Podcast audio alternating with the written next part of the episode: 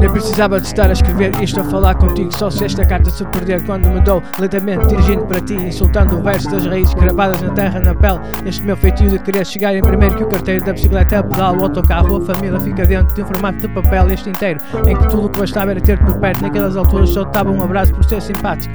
Embaraço que sentia de agora te explicar Gosto de liberdade que me permites ter.